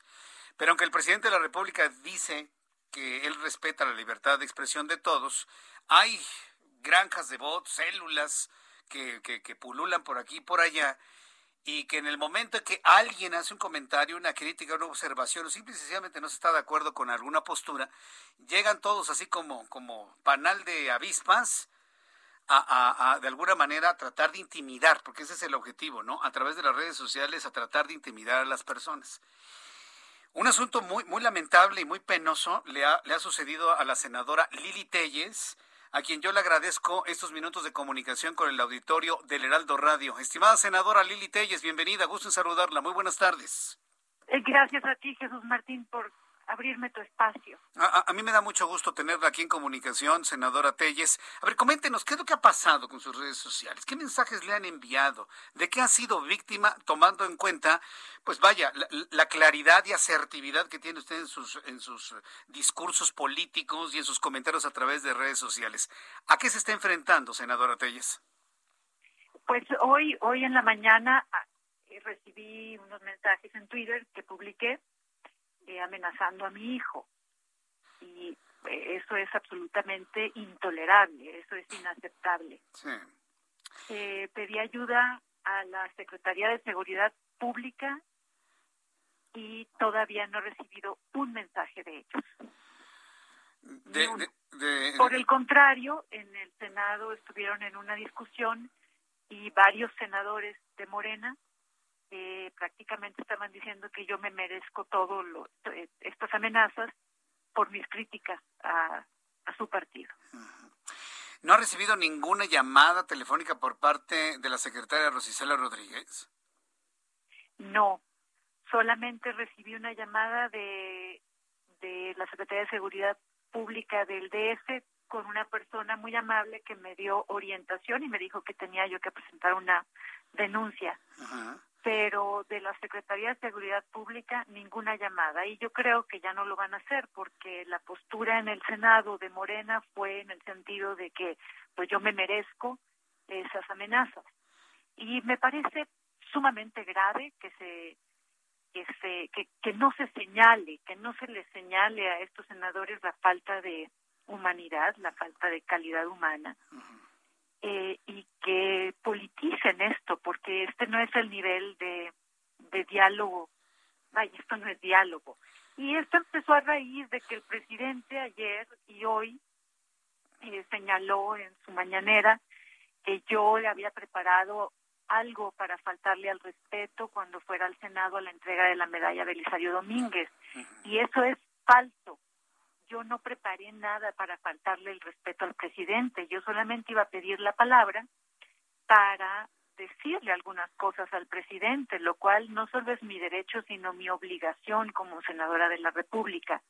Y resulta que el presidente pues ha provocado eh, del mismo Palacio Nacional toda una campaña que dicen que yo iba que yo estaba convocando a una agresión al presidente de la República es falso y el resultado es son estas amenazas a mi hijo. ¿Qué es lo que procede cuando hay amenazas a uno? Bueno, porque finalmente uno, uno se aguanta las amenazas, ¿no? Y finalmente uno sabe que las redes sociales son redes sociales y nada más. Pero cuando ya hay una, hay una amenaza hacia las personas que queremos, hacia la familia, que evidentemente eso rompe todos los códigos, por supuesto, eh, primera pregunta, ¿ya, hizo la denuncia correspondiente para proteger la integridad de su hijo, senadora Telles? Y en segundo lugar, ¿es, ¿esto la, la frena de alguna manera en su activismo, en su posición de señalar lo que sí está bien y lo que no está bien, senadora Telles? Ahorita no he hecho la denuncia. Yo ahorita estoy a buen, a buen resguardo con mi hijo y no he hecho la denuncia. Voy a ver qué es lo, lo más conveniente para, para proceder y no puedo permitir que me intimiden. De ninguna manera. Y si no lo hicieron enviando a los militares y hasta Santiago Nieto al Senado en la comparecencia de la secretaria, que no tenían por qué haber estado en el Pleno, eh, yo no puedo permitir que, que, me intimiden de ninguna manera. No, porque Yo voy a, pues voy a buscar la forma de, proteger a mi hijo, por supuesto, ¿verdad? Está de más decir. Sí, por, supuesto. Yo creo que cualquier papá, cualquier mamá haríamos hasta lo imposible. Lo que me llama la atención es que no, no haya una respuesta clara por parte de las autoridades que deberían de proteger, evidentemente, a los ciudadanos, cualquiera, y máxima a una senadora de la República, ¿no? Senadora Telles. Pues no, no, no, no, yo no estoy por encima de los demás. Eh, aquí me llama la atención que la esposa del presidente, la doctora eh, Beatriz Gutiérrez Müller, ella ha tomado como eh, como una causa, si se puede decir así, eh, la defensa de los menores de edad, hijos de personas públicas, cuando se les ataca en, en público. Y sin embargo, yo tampoco he recibido en todo el día la menor muestra de solidaridad por parte de ella. Y la posición de, de la esposa del presidente y del propio presidente con respecto a este tipo de cuestiones es que ellos tienen de escolta al ejército, a la marina y a la Guardia Nacional. Entonces, pues ellos pueden eh, eh, quejarse, pero están muy bien protegidos, de sobra. En cambio, el resto de los ciudadanos no tenemos esa protección y sí eh, nos vemos expuestos a que el presidente de la República, en un acto formal, oficial, como son las mañaneras, eh, se nos señale como enemigos de él. Y eso provoca que muchos seguidores, pues obviamente, cometan este tipo de atrocidades. Y yo creo que, pues, obviamente, no es la primera vez que pasa. Yo lo he señalado cuando le pasa a mis colegas periodistas y a, y a otros eh, políticos, en fin, no se debe permitir ni tolerar este tipo de, cuestiones con nadie. Por eso me parece grave que hoy en el Senado, en lugar de solidaridad, senadores de Morena me hayan insultado, porque esto no es un juego. Sí, claro. Sí, no, es un juego. es que hay, hay, hay, hay mucho dolor, hay mucha soberbia, hay mucha como revancha, ¿no? Por parte de, algunos integrantes de la, de la política mexicana. Y la verdad es que navegar con eso es verdaderamente difícil y yo diría que hasta peligroso, senadora Telles. ¿Qué ha pensado usted hacer con, después de esto? Porque se lo vuelvo a comentar. Finalmente nosotros que estamos aquí, y, que hacemos señalamientos y que comentamos y que hablamos por muchas personas que no pueden hacerlo, no estar de acuerdo con algunas cosas, finalmente nosotros nos aguantamos las cosas. Pero cuando se meten con lo más preciado que es la familia, pues uno tiene que tomar ciertas decisiones. ¿Usted ha pensado alguna decisión que nos pueda compartir de lo que va a hacer después de estas amenazas, senadora? Eh, no, que pueda compartir, no.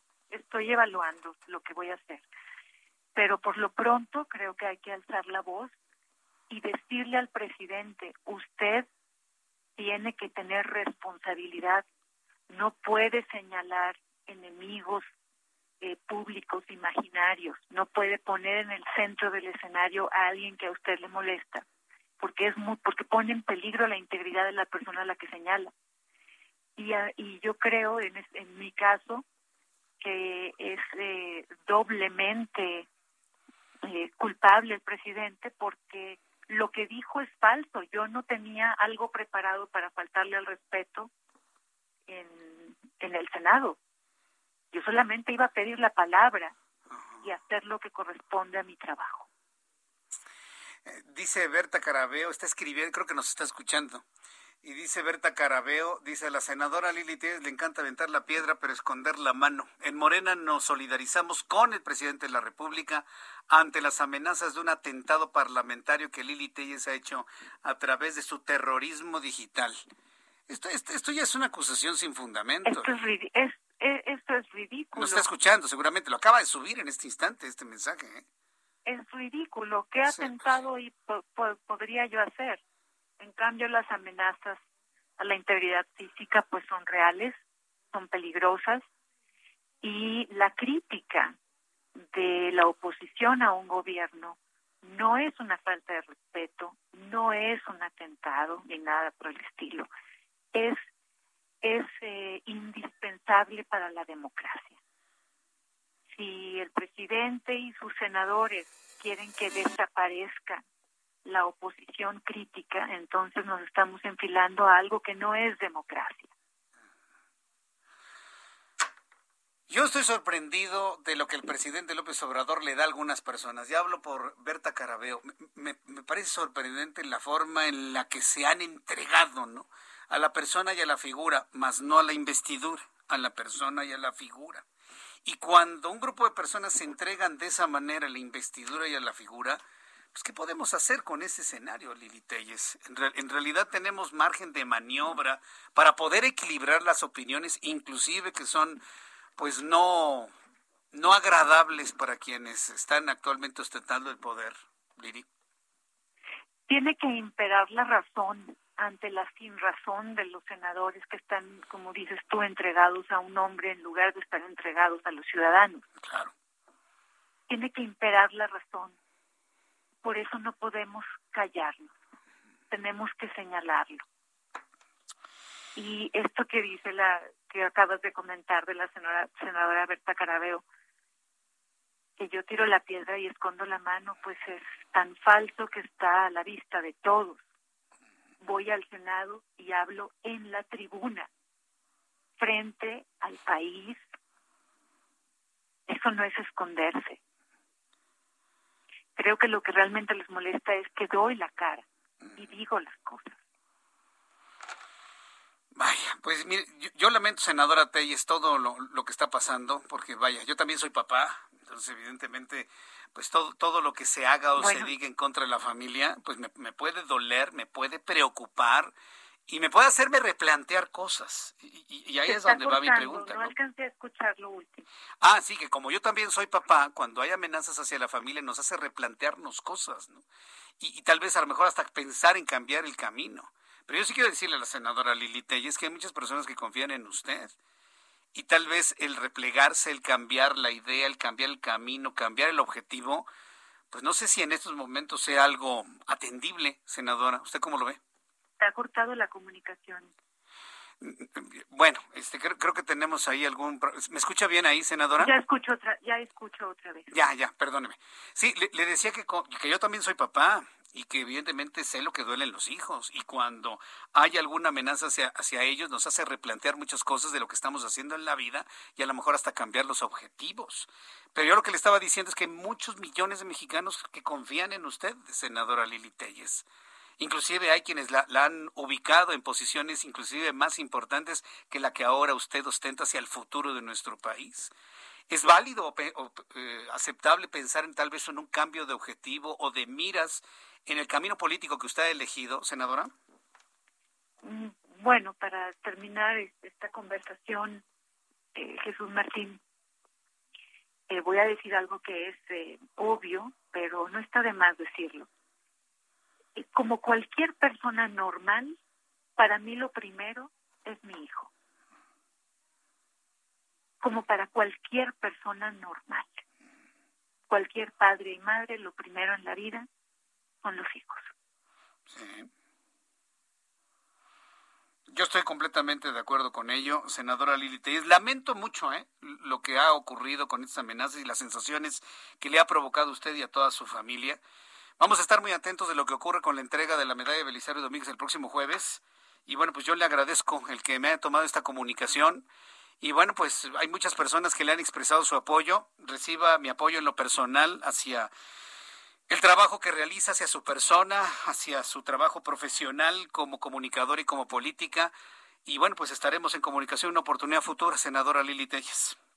Le agradezco mucho, Jesús Martín, y le agradezco mucho también a las personas que me están escuchando y que me han apoyado. Muchísimas gracias. Muchas gracias. Un abrazo. Hasta la próxima, Lili Telles. Que le vaya muy bien. Es la senadora Lili Telles, quien, bueno, nos ha dado detalles de, lo, de los momentos tan difíciles que ha tenido que vivir con estas amenazas. Pues no a ella, ¿no? Como le digo, finalmente uno, uno se aguanta las cosas, pero cuando se meten con la familia, cuando se meten con la familia, Mire, lo voy a decir, ¿eh? Ni la mafia siciliana se metía con las familias. Era un código. Era un código, ¿no? Ni con las mujeres ni con los niños. Un código que no se podía fracturar. Bien, cuando son las 7.21, las 7.21 hora del centro de la República Mexicana, bueno, pues estamos en el tema de la reforma energética. Ya vimos cuál es el juego que trae el PRI, ¿eh? Y de manera concreta, Alejandro Moreno y los liderazgos de los partidos en los estados, quienes aseguran que van a revisar la reforma y en su caso pues aprobarla. Ya lo dijo Alejandro Moreno, bueno, pues si vamos solos, pues hasta candidatos nosotros tenemos. Una verdadera pena lo que ya hace visualizar hacia el futuro un rompimiento de la Alianza Va por México. ¿Qué pasa si se aprueba la reforma energética del presidente de la República? ¿Se puede perder competitividad? Tengo en la línea telefónica, súbale el volumen a su radio, a Enrique de la Madrid. En la línea telefónica está Enrique de la Madrid, director del Centro para el Futuro de las Ciudades del TEC de Monterrey. Estimado Enrique de la Madrid, bienvenido al Heraldo Radio. Muy buenas tardes. Jesús Martín, como siempre, muy buenas tardes y saludo al auditorio. Feliz cumpleaños, ¿eh? el pasado 1 de octubre, Enrique. Gracias, gracias. Muchas gracias. Si se aprueba la reforma energética, ¿ante qué nos vamos a enfrentar en México, Enrique de la Madrid? Pues mira, yo creo que es la reforma más trascendente para determinar el tipo de país que tendríamos y el futuro, sobre todo para las generaciones de jóvenes, porque lo que acabaría tendríamos una energía más escasa, menos produce energía, sobre todo más cara, porque sería sobre todo a partir de energías fósiles, que son mucho más caras que las renovables como el viento, sucia, sucísima, porque precisamente estamos en una crisis de cambio climático y por eso el mundo se está moviendo lo más rápido posible de las energías fósiles a las energías renovables. Entonces, pues a México lo sacaríamos del contexto, entre otras cosas, hay que recordar que somos, formamos las cadenas de valor de Estados Unidos. Aquí se producen muchas cosas, pero si aquí se vuelve más caro producir, pues dejaremos de producir aquí. ¿Y a quién le pegamos? Al empleo decente, mejor pegado que necesitamos Enrique de la Madrid, pero tenemos tiempo para estar experimentando. Yo creo que esta historia ya la vivimos y la vivimos en el pasado. ¿Por qué, ¿por qué no los asesores del presidente no, no, no, le explican que esto ya lo vivimos en el pasado y que necesitamos tener una visión completamente de futuro hacia opciones renovables y más limpias de generación de energía, Enrique de la Madrid? ¿Cómo lo convencemos al presidente? Bueno, pues yo creo que hay que convencer a todo el mundo con argumentos, con respeto, con buen tono, pero con argumentos. En este caso, por ejemplo, ya es un hecho las que derivan del sol y del viento son cuatro o cinco veces más baratas que las que se producen a partir de las energías fósiles.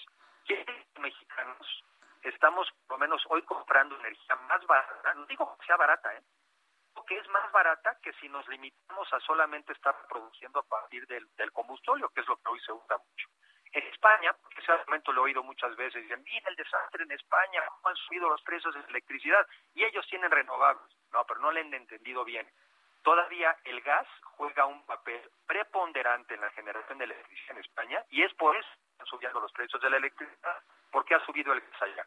En cambio, no nos llegan mayores cuentas del sol, no nos llegan mayores cuentos del viento. Al revés, la tecnología ha hecho que cada vez se produce más barato. Y, y, quiero en los jóvenes les debe de interesar y sé que les interesa el cambio climático. México no estaría jugando el papel que nos toca en el mundo si tomamos una iniciativa de este tipo, porque estaríamos contaminando más en perjuicio del mundo y de nosotros mismos. Enrique de la Madrid, voy a ir a los anuncios comerciales. Por favor, unos minutos en la línea telefónica en lo que regreso de los anuncios para seguir hablando de este tema, porque un asunto es lo que realmente nos trae la energía limpia y otro el camino político por el que está transitando esta opción. Regreso con Enrique de la Madrid después de los anuncios y le invito para que me siga en Twitter, arroba Jesús Martín MX. Escuchas a Jesús Martín Mendoza con las noticias de la tarde por Heraldo Radio, una estación de Heraldo Media Group. Heraldo Radio, la HCL se comparte, se ve y ahora también se escucha.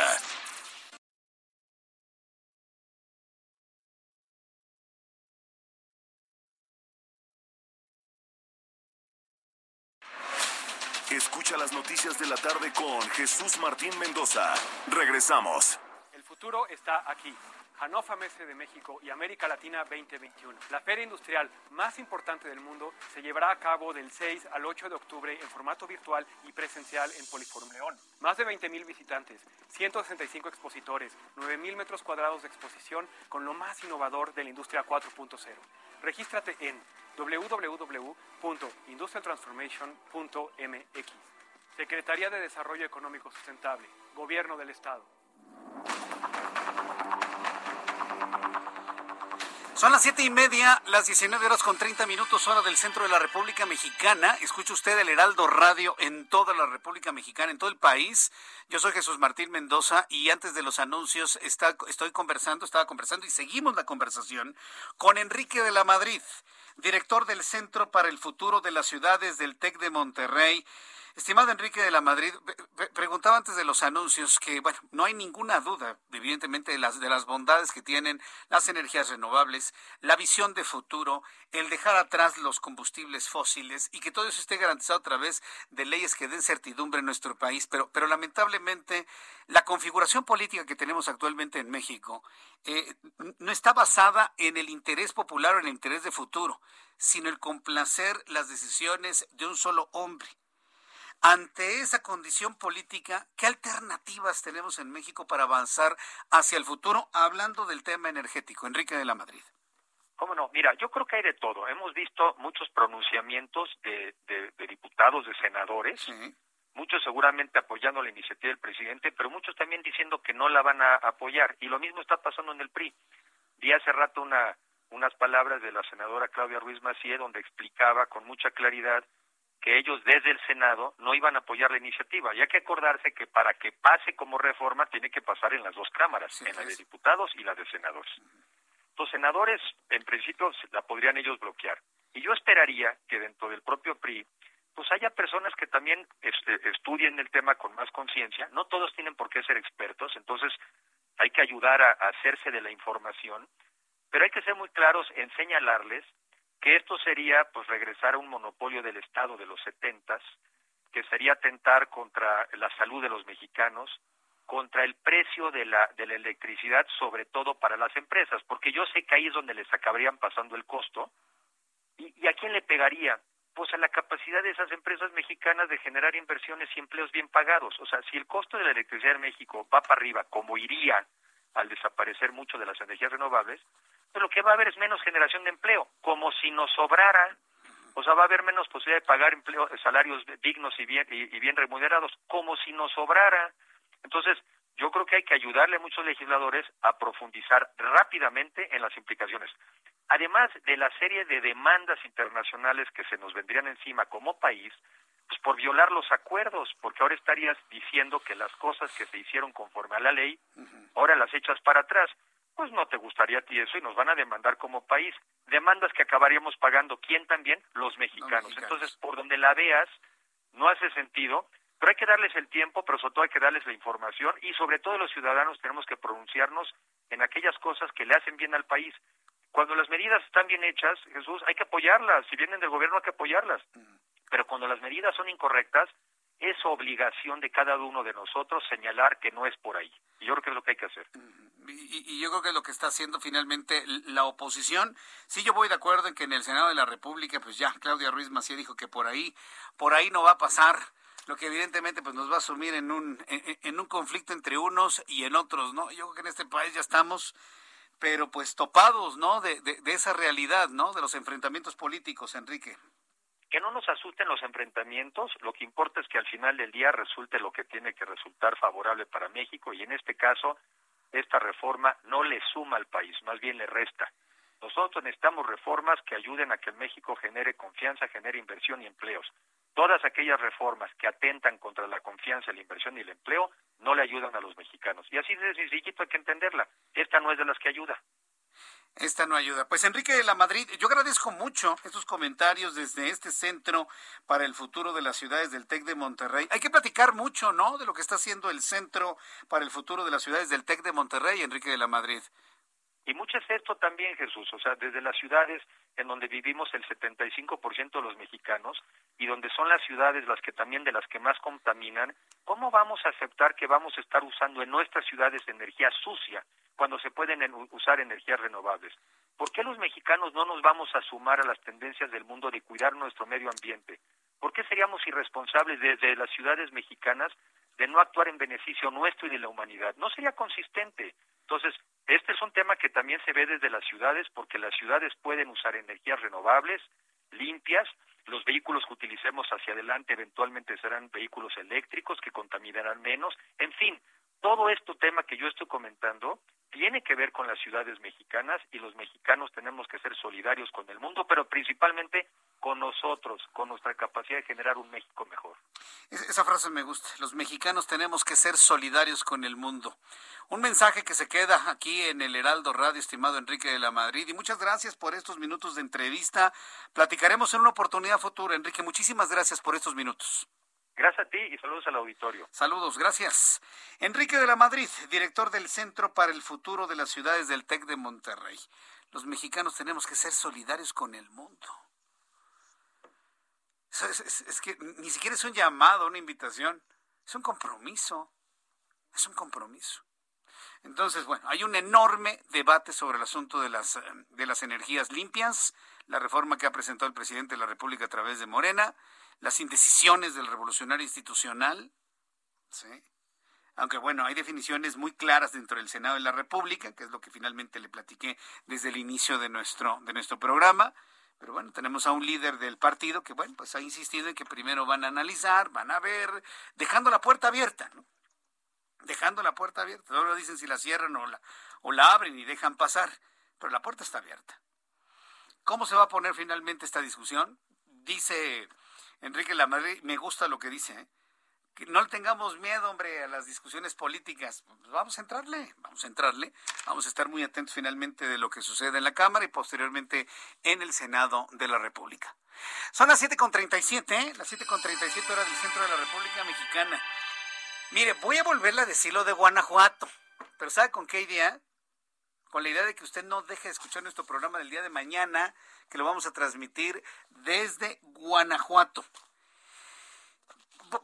alguien me dice, pero Jesús Martín, ¿por qué tanto Guanajuato? ¿Sabe por qué? Porque es la sexta economía más importante de todo el país. ¿Quién ha llevado a Guanajuato a estar en una posición como esta? Diego Sinoé, gobernador que actualmente está en funciones. Que por cierto, mañana voy a platicar con él. Ya en su momento le voy a platicar si lo vamos a tener en entrevista en el programa de televisión o en el programa de radio. Pero vaya, Guanajuato es el centro de la noticia a partir de mañana 6 de octubre porque se posiciona como la sexta economía de México al presentar una evolución positiva en las últimas tres décadas. O sea, estamos hablando de un desenvolvimiento, de un desarrollo de Guanajuato en los, los últimos 30 años. Su política económica y su estrategia para la atracción de inversiones genera confianza ante los inversionistas. Prueba de ello son las más de 500 empresas que se han logrado concretar para invertir en el Estado. Esto es resultado de la continuidad del trabajo y de una visión clara del gobierno de la entidad. Guanajuato apuesta eh, para la manufactura con proyectos de base tecnológica, privilegiando la investigación, la innovación, el desarrollo que permita retener el talento humano y fomentar la atracción de inversiones. Hannover Messe busca convertirse en el evento del año empresarial, industrial, científico, tecnológico de México, consolidando a Guanajuato como el epicentro de la industria 4.0 en México y América Latina. Mañana, no se lo pierda, Heraldo Televisión a las 2 por el 10 desde León, Guanajuato, mañana, Heraldo Radio, 98.5 de FM, Valle de México, y en toda la enorme red de emisoras en todo el país, desde León, Guanajuato, en el marco de la Industrial Transformation México, Hannover Mes de México, América Latina. El futuro está aquí. Hannover Messe de México y América Latina 2021. La feria industrial más importante del mundo se llevará a cabo del 6 al 8 de octubre en formato virtual y presencial en Poliforum León. Más de 20.000 visitantes, 165 expositores, 9.000 metros cuadrados de exposición con lo más innovador de la industria 4.0. Regístrate en www.industrialtransformation.mx. Secretaría de Desarrollo Económico Sustentable, Gobierno del Estado. Ahí está la invitación. Ahí está la invitación de la, Feria de Hannover mañana en León, Guanajuato. Es que fíjese que estaba aquí anotando. Estaba precisamente aquí anotando en mi nota, en mi blog de notas. Sí, sí, porque alguien me va a decir, ¿cómo Jesús María? ¿Tu blog de notas? Sí, sí, mire, aquí como lo ven, para las personas que ven a través de, de, de, YouTube, yo uso blogs de notas. Sí, me dicen, no, pues el teléfono celular, no, es un lío, ¿no? Y luego me equivoco en el teclado y demás, mire, no hay nada como papelito y pluma, ¿eh? No hay nada, no ha habido nada mejor que el papelito y la pluma para poder consultar de manera rápida lo que tenemos. Y estaba notando la frase que nos dijo Enrique de la Madrid sobre la solidaridad que debemos tener con el mundo en materia del cuidado del medio ambiente. Definitivamente, me dejó eso pensando, sobre todo porque tristemente no somos precisamente una sociedad muy, muy solidaria. ¿eh? La verdad no lo somos. Y la sociedad mexicana ha cambiado mucho. De aquella sociedad mexicana solidaria, hospitalaria, eh, entregada, preocupada por los demás, nos hemos convertido en un conjunto de islas. Todo el mundo va como una isla metido en su teléfono celular sin importarle lo que le pase al de enfrente al grado de que a mucha gente le vale un soberano cacahuate. Qué tristeza. Todavía hay gente que se salva, por supuesto, y son las luces al final del túnel. Pero ojalá y esas luces al final del túnel se reproduzcan para convertir una gran luz, ¿no? Para volver a ser lo que éramos antes en esta sociedad. Bueno, son las 7.41, las 7.41 horas del centro de la República Mexicana. La presidenta de la mesa directiva del Senado de la República, Olga Sánchez Cordero, aseveró que la decisión del presidente López Obrador de no acudir al Senado el jueves para la entrega de la medalla Belisario Domínguez no afecta la relación entre los poderes ejecutivo y legislativo. Además, señaló que el presidente no está obligado a asistir a la ceremonia, pero insistió en que la decisión de declinar la invitación no implica que no escuche a la oposición. Esto evidentemente en el marco de lo que platicamos en su momento con la senadora Lidia Telles aquí en el Heraldo Radio, quien pidió el apoyo de la Policía Cibernética para indagar y conocer el origen de las amenazas que se suscitaron en contra de su hijo y ella a través de las redes sociales, después de mencionar que va a ser frente en el Senado al presidente del país, quien señaló que va a ser un violador serial de la Constitución. La legisladora expuso en sus redes sociales algunas de las amenazas de los usuarios en un intento de detener las amenazas donde pedían no tener consideración con ella y apedrearla. Pero después se detuvo y solicitó la investigación para dar con los culpables y nos ha revelado aquí en el Heraldo Radio, Lili Telles hace unos instantes, que nadie de la Secretaría de Seguridad Ciudadana Federal se ha puesto en contacto con ella. Mientras tanto, el titular de la Secretaría de Relaciones Exteriores, Marcelo Ebrard, presentó el nuevo pasaporte electrónico que, a diferencia de lo que pudiera pensarse, sigue siendo una versión física. Sin embargo, cuenta con una serie de adecuaciones electrónicas, como un chip que le da certidumbre a sus procesos de seguridad. Ebrard destacó que no solamente coloca el documento dentro de los primeros 15 de todo el mundo a la par de los utilizados como con, en la Unión Europea o Estados Unidos, sino que es el primer documento en el mundo que vincula los datos biométricos de los menores menores de edad con quien tiene la, tiene la patria potestad. Es muy interesante. Porque finalmente la única identificación oficial a la que pueden tener acceso los niños, sí, además de su boleta de calificaciones o su certificado que les da la SEP, es increíble, ¿no? Un país que no tenga la certeza jurídica para los niños. El único documento que usted puede sacarle oficial a los niños es su pasaporte, aunque usted no viaje pero me queda claro que hay muchas personas que no tendrían los más de 1.500 pesos para cada tres años o los 3.400, casi 3.500 pesos que cuesta un pasaporte por 10 años para poderles dar esa identidad a sus hijos. Si no fuera por la CURP, olvídese, este, tendríamos a los menores de edad sin la certeza jurídica de identificación. Bueno, hoy lo mencionó el propio presidente de la República, que para los menores de edad que saquen su pasaporte va a haber una correlación con datos biométricos con sus padres. Y eso va a ser, me parece que es muy, muy, muy interesante esto. Ahora bien, si usted tiene pasaportes vigentes, no es necesario cancelarlos. O sea, usted puede seguir usando su pasaporte hasta que termine la vigencia y cuando haga su renovación, entonces ya le va a tocar el nuevo pasaporte. Si su pasaporte se vence en dos o tres meses, en realidad, pues ya en realidad no le sirve mucho para viajar cuando le faltan seis meses para terminar su vigencia, bueno, pues lo que usted ya hará es hacer una renovación y le tocará el nuevo pasaporte con chip electrónico, datos biométricos y la hoja de datos ya no va a ser de papel, va a ser de policarbonato. perdón, de polímero, de polímero, como los billetes de 100 pesos nuevos y los de 50, así como de plastiquito. Ah, bueno, así va a ser la hoja de los datos del pasaporte nuevo. Color verde para ordinarios, color gris para para personal diplomático. Eh, y, habrá un color negro también. Van a ser de tres colores las pastas, verde, gris y negro. Lo ha anunciado la Secretaría de Relaciones Exteriores. Vamos con nuestros compañeros reporteros urbanos, periodistas especializados en información de ciudad. Gerardo Galicia, ¿en dónde te ubicamos a esta hora de la noche? Zona sur de la capital, Jesús Martín, te saludo con muchísimo gusto. Y ya tenemos problemas para transitar sobre el circuito bicentenario. Si dejan atrás la avenida Universidad con dirección a Tlalpan, el avance que van a encontrar cada vez es más difícil, habrá que salir con tiempo, manejar con precaución, sigue lloviendo en gran parte de la zona sur de la capital, de hecho nos vamos a mover hacia la Picacho Ajusco, ya tenemos algunas eh, calles prácticamente inundadas, eh, movemos hacia esa zona, si ya utilizan la Picacho Ajusco, háganlo con precaución, esta avenida prácticamente se convierte en un río cada vez que llueve, así que habrá que tomarlo con mucha paciencia. Por lo pronto, Jesús Martín, el reporte. Muchas gracias por esta información, eh, Gerardo Galicia. Hasta luego. Hasta luego. Daniel Magaña, gusto en saludarte. ¿En dónde te ubicamos a esta hora de la tarde? Nuestro compañero Daniel Magaña. Ahí lo tenemos. Bueno, vamos a entrar en comunicación con Daniel Magaña para que nos dé más información.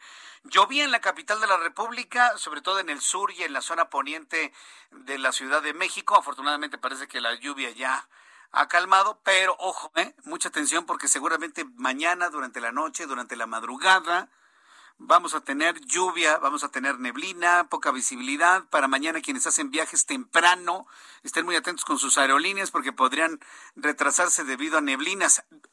Daniel Magaña, adelante, te escuchamos. Muy buenas tardes. ¿Qué tal, Jesús Martín? Eh, bueno, pues eh, te comento que en este momento tenemos circulación abundante para las personas que abandonan pues la zona de la Ciudad de México a través de la autopista México-Cuernavaca, se incorporan de la zona de viaductos Lalpan, pues dejó de llover, pues ya también prácticamente pues ya no tenemos encharcamientos en este tramo, así que únicamente la actividad vehicular pues intensa para desplazarse en dirección también hacia la zona de hospitales, sobre todo si usted avanza en la zona de Tlalpan, procedente de la zona de Tasqueña, los dos carriles de la izquierda de mejor manera para tomar esta incorporación hacia la zona del viaducto Tlalpan, trasladarse hacia la zona alta de esta demarcación o bien poder incorporarse también hacia la zona de Topilejo. La reporta Jesús Martín. Muy buenas noches. Gracias, muy buenas noches. Gracias, Daniel Magaña. Hasta luego, que te vaya muy bien. Son las 7.47, las 7.47 hora del centro de la República Mexicana. Voy a platicar un poquito más adelante con Juan Musi. Hoy nos toca análisis financiero en este martes. Le voy a dar los números de COVID-19. En la Secretaría de Salud informa sobre los números de COVID que se han registrado. Hoy es importante el dato, ¿sabe por qué? Porque aunque sea poquitito, aunque sea poquitito, el índice de letalidad subió de ayer al día de hoy el índice de letalidad subió. Y, eso de que, ah, ya estamos muy normales porque ya no hay COVID, eso no es cierto. La pandemia no ha terminado. Seguimos en pandemia, no te confíes. Seguimos en pandemia y no te confíes. Sigamos utilizando el cubrebojas, la sana distancia, no ir a lugares concurridos. Si tiene, la si tiene usted la opción de quedarse en casa o salir, siempre elija quedarse en casa. Si tiene que salir, bueno, ya ni modo, nada más cuídese mucho, por favor. Lávese las manos, manténgase alejado de la gente ya está comprobado que el COVID no se contagia por las cosas, no se contagia por los zapatos. Los tapetes no sirven absolutamente de nada, no lo digo yo, lo dice el doctor Alejandro Macías, a quien he entrevistado en muchas ocasiones. Pero bueno, si le dicen, límpiese los zapatos, bueno, está bien. Límpiese en, un país con un tremendo fecalismo canino, bueno, pues vale la pena limpiarse los zapatos con los tapetes, ¿no?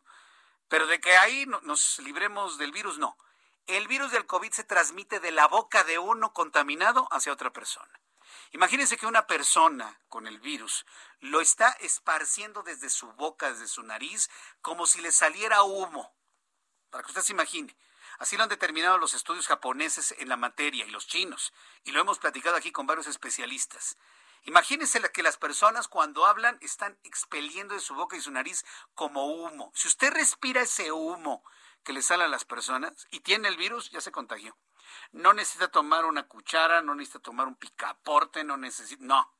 No haberse limpiado los zapatos. No, no, no, para nada. Simplemente respirar los humos que salen de la boca y de la nariz de la gente contaminada. Por eso los lugares cerrados son peligrosísimos para el contagio, porque se suman los humos de todos, y está uno respirando, ¿Cómo, le llamamos? El aire viciado, ¿no? Ah, pues en ese aire viciado están los vapores, los aerosoles, los humos, que se, uso la palabra humo para darnos una idea gráfica de cómo se esparce en torno de la persona que está hablando. Y de esta manera, ahí va el virus, entra a su nariz, entra a su boca y bueno, pues si no está usted lo suficientemente fuerte en su sistema inmunológico, se produce finalmente la enfermedad. Entonces, datos de COVID.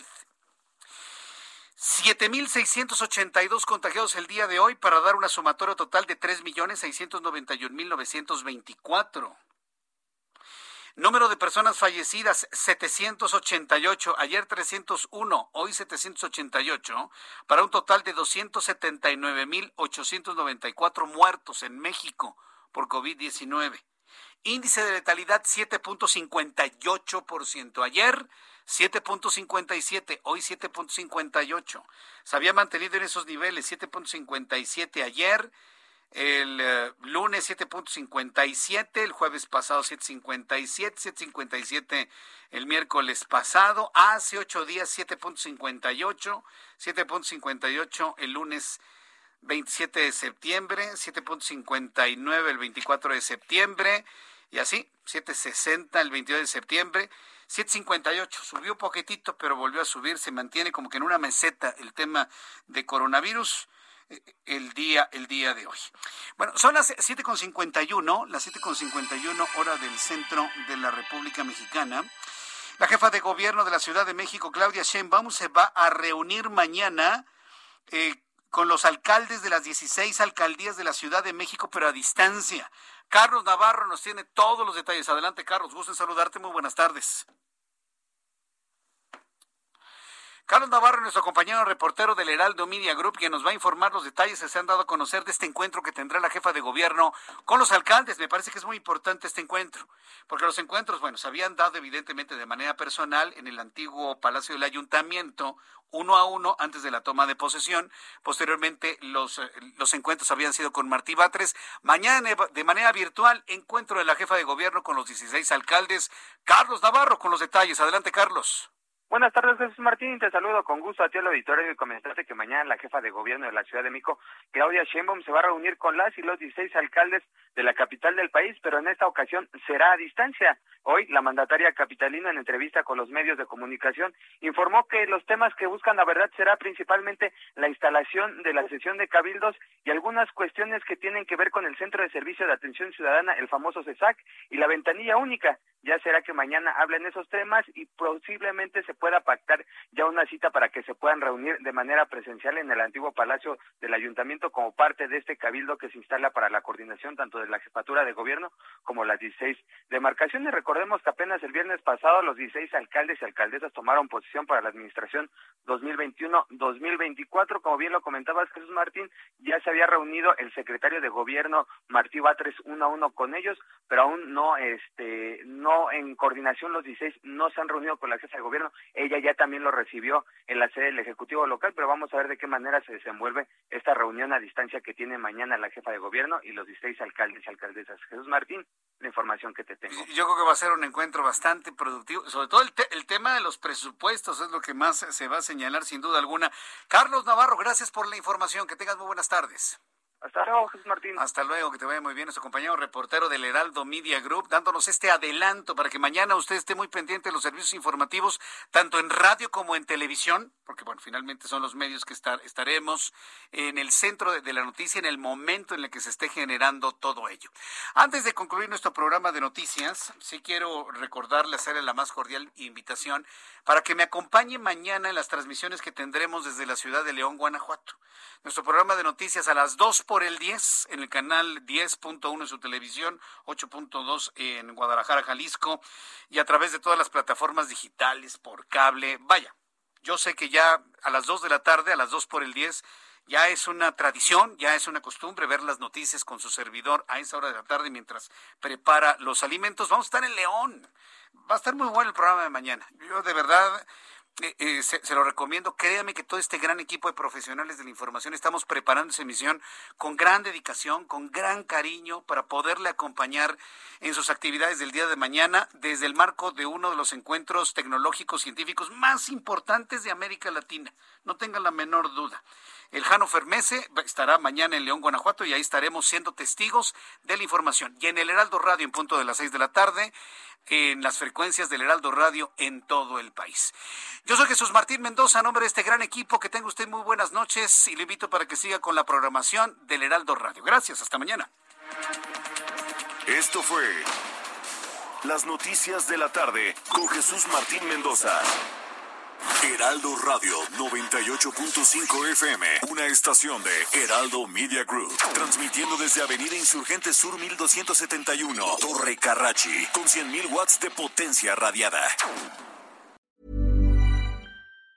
Planning for your next trip? Elevate your travel style with Quince. Quince has all the jet-setting essentials you'll want for your next getaway, like European linen, premium luggage options, buttery soft Italian leather bags, and so much more. And it's all priced at 50 to 80% less than similar brands. Plus, Quince only works with factories that use safe and ethical manufacturing practices. Pack your bags with high-quality essentials you'll be wearing for vacations to come with Quince. Go to quince.com slash trip for free shipping and 365-day returns.